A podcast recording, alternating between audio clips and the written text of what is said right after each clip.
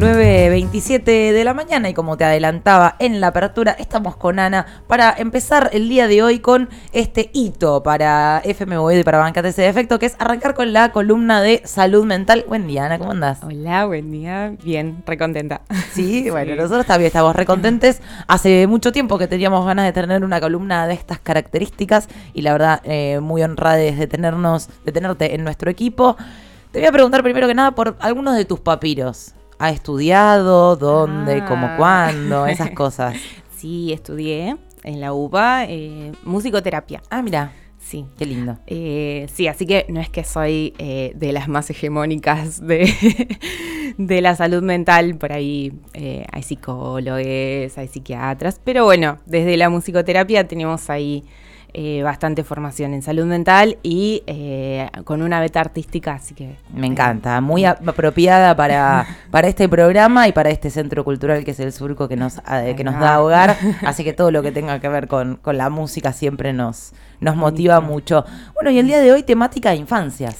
Sí, eh, pensé, dije, bueno, el día después, ¿no? A ver, hablemos un poco sobre esto que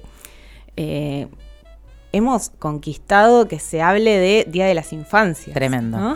Tremendo, sí. Está bueno, como es distinto y me gusta porque no solamente te hace irte más allá de eh, el concepto niño niña y como el binarismo y el lenguaje inclusivo, sino como pensar a las infancias la diversidad de formas que hay de transitar la infancia este, y todo lo que ello significa, me gusta la celebración. Sí, además hay algo ahí de, la palabra, ¿no? Que eh, la niñez, digamos, como temporalidad se termina y uno pasa a ser adulte. Eh, en cambio, lo infantil perdura eh, en cada uno, entonces eh, hablar de infancias también nos, nos incluye, como estaban hablando así hace un ratito, ¿no? Totalmente.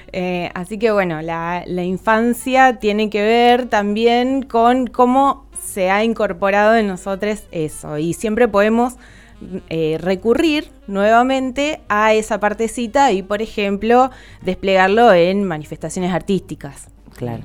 Es, tiene mucho que ver, la imaginación, la creatividad, se funda ahí, en ese momento, en eh, conocer el mundo a través del juego. Bien. Eh, así que, bueno, quería hablar un poquito de eso, de, todo eso. claro. Me encanta, me encanta. Aquí en Bancate nos encanta jugar es una de las cosas que más nos gusta hacer. Tenemos nuestra columna de eh, juegos de mesa, porque nos encanta y lo que más buscamos es jugar en el programa. un mundial de alfajores. Eso es un poco por competitividad igual, pero... Y un poco porque queríamos desayunar también. Pero, sí, está vinculado con lo infantil. Nos gusta mucho el juego, nos gusta mucho lo, inocente en ese sentido. Eh, y es algo que es verdad, que no se termina. Que, y por eso también cuando vos decías lo que hablábamos antes, cuando de pronto eh, te mandan un mensaje y te dicen, bueno, feliz día de las infancias, y te sentís un poco interpelada y decís como, bueno, bien, me sirve. claro, sí, totalmente. Bueno, eh, un poco es eh, poder recuperar eso eh, para eh, seguir jugando y también hacernos cargo de que somos transmisores hacia las nuevas infancias. Por más que no seamos, voy a, mm, como que mi, mi, voy a hacer una aclaración. Mi uso del lenguaje inclusivo no es muy fluido. Entonces, por ejemplo, me va a salir padres, niños, y los del otro lado se la van a bancar, porque este programa se llama Bancate ese defecto, no pasa nada. No, porque viste que eh, está esta palabra sadres. Sí. Eh, bueno, me cuesta usarla, la verdad. A mí me gusta un poco más sadres que mapapis, que me cuesta un montón. mapapis, chicos. Bueno, pero es un poco eso, por más que no seamos, eh, que, no, que no tengamos nuestro hijo propio, ¿sí? Eh, somos adultos, no cargo, señora, señor, ya tiene 30 años. Eh, entonces somos transmisores culturales. Totalmente. ¿sí? Eh, y bueno, en base a esto, yo pensaba un poco en el tema de crecer. Em, y cómo se ha estudiado a la infancia durante muchísimo tiempo. En el siglo XX la infancia cobra un lugar hegemónico. Eh, la familia se estructura alrededor del niño. Eh, ¿Y qué pasa? Se torna un objeto de estudio especializado. Hay muchísimo estudio sobre los niños, sobre cómo interpretan el mundo. Y entonces aparecen los estadios de desarrollo y los juguetes adecuados para cada estadio del desarrollo. Entonces ahí es como que el tema de la imaginación y la creatividad se empieza a moldear respecto a lo que eh, de ese juguete el niño podría aprender, ¿no? Eh, lo que podría eh, obtener del conocimiento esperado para un crecimiento normalizador. Y esto está sucediendo. Permanentemente. claro, entonces, bueno, uniendo un poco adultos más juguetes, que están en detrimento los juguetes por el tema de las pantallas, eh, que también quería, quería entrar un poquito ahí, pero bueno, uniendo estas dos cuestiones, ¿dónde queda la imaginación y dónde queda la creatividad? ¿Sí? Eh, un poquito eh, pensarnos en ese lugar. y bueno. Me, parece bien, o sea, uno como adulto, si uno dice, bueno, defectos de crecer, uno deja de jugar. Y la realidad es que depende del adulto, deja más o deja menos, pero la realidad es que empezamos a jugar con cosas distintas o de formas distintas. Eh, y esto que vos traías de las pantallas nos absorbe mucho y nos lleva mucho a jugar a través de la pantalla y empezamos a dejar de conocer el mundo de alguna manera, ¿no?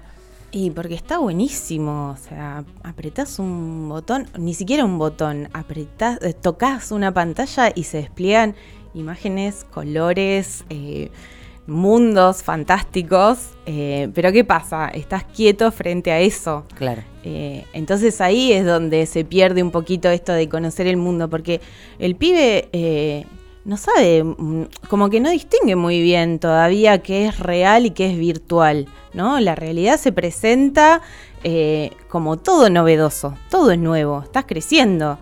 entonces, bueno, ahí tenemos como el desafío porque nosotros todavía vivimos una infancia en la que no teníamos internet. ¿No? Entonces ahí como que hay un corte, el, hombre nuevo, el, niño que crecerá y será hombre nuevo, eh, ya creció con internet desde hace poquito tiempo. Y por ahí la, mami te lo dice así como re contenta. todavía no sabe leer y escribir, pero eh, nada, maneja YouTube. No. claro. Sí, aparte de eso, fuimos una de las últimas generaciones, ¿no? Que, que, no tuvimos internet hasta los 13, 14 años, una cosa así. Con suerte, digo. ya está, por ahí teníamos la compu, viste, el, CD con el Age of Empires. Que incluso nos llevaba a tener un montón de otros conocimientos, porque tenías que saber que tenías que descargarte el jueguito, ejecutarlo, el Winamp, el cosito, todo nos llevaba a hacer un montón de cosas para jugar un ratito con la compu que no nos brindaba la cantidad de posibilidades que nos brinda hoy en día tampoco. Claro, bueno, eh, entonces ahí eh, seguramente estos pibes van a ser eh, tremendos, ¿no? Se, van a generar inteligencias artificiales, va a haber como todo un mundo que por ahí hoy no nos imaginamos porque estos pibes están creciendo con esto, entonces cuando sean adultos van a poder desarrollar muchísimo más.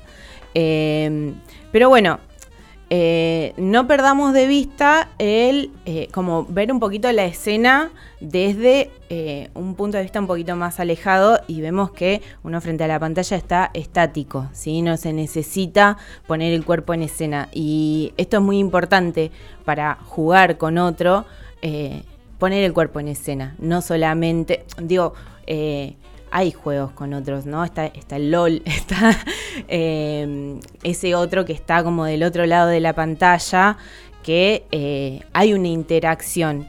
Pero eh, la interacción no es lo mismo que em, el vínculo. Claro. Que, eh, ponerse a jugar con la presencia, con el cuerpo. entonces, invitar a jugar eh, a los adultos eh, prestando atención ¿no? al pibe. Eh, que por ahí también la pantalla puede ser, o sea, se, puede jugar ¿no? con, la pantalla con otro que esté al lado, ¿no? Pasa mucho por ahí el hermano chiquito que se pone al lado del más grande a ver cómo juega, esperando a ver, bueno, ¿cuándo me lo, ¿cuándo me lo pasás? ¿Cuándo puedo yo? eso está bueno. Sí. Yo crecí mucho con esa dinámica de, ver a mi hermano más grande jugando en ese momento al Sega.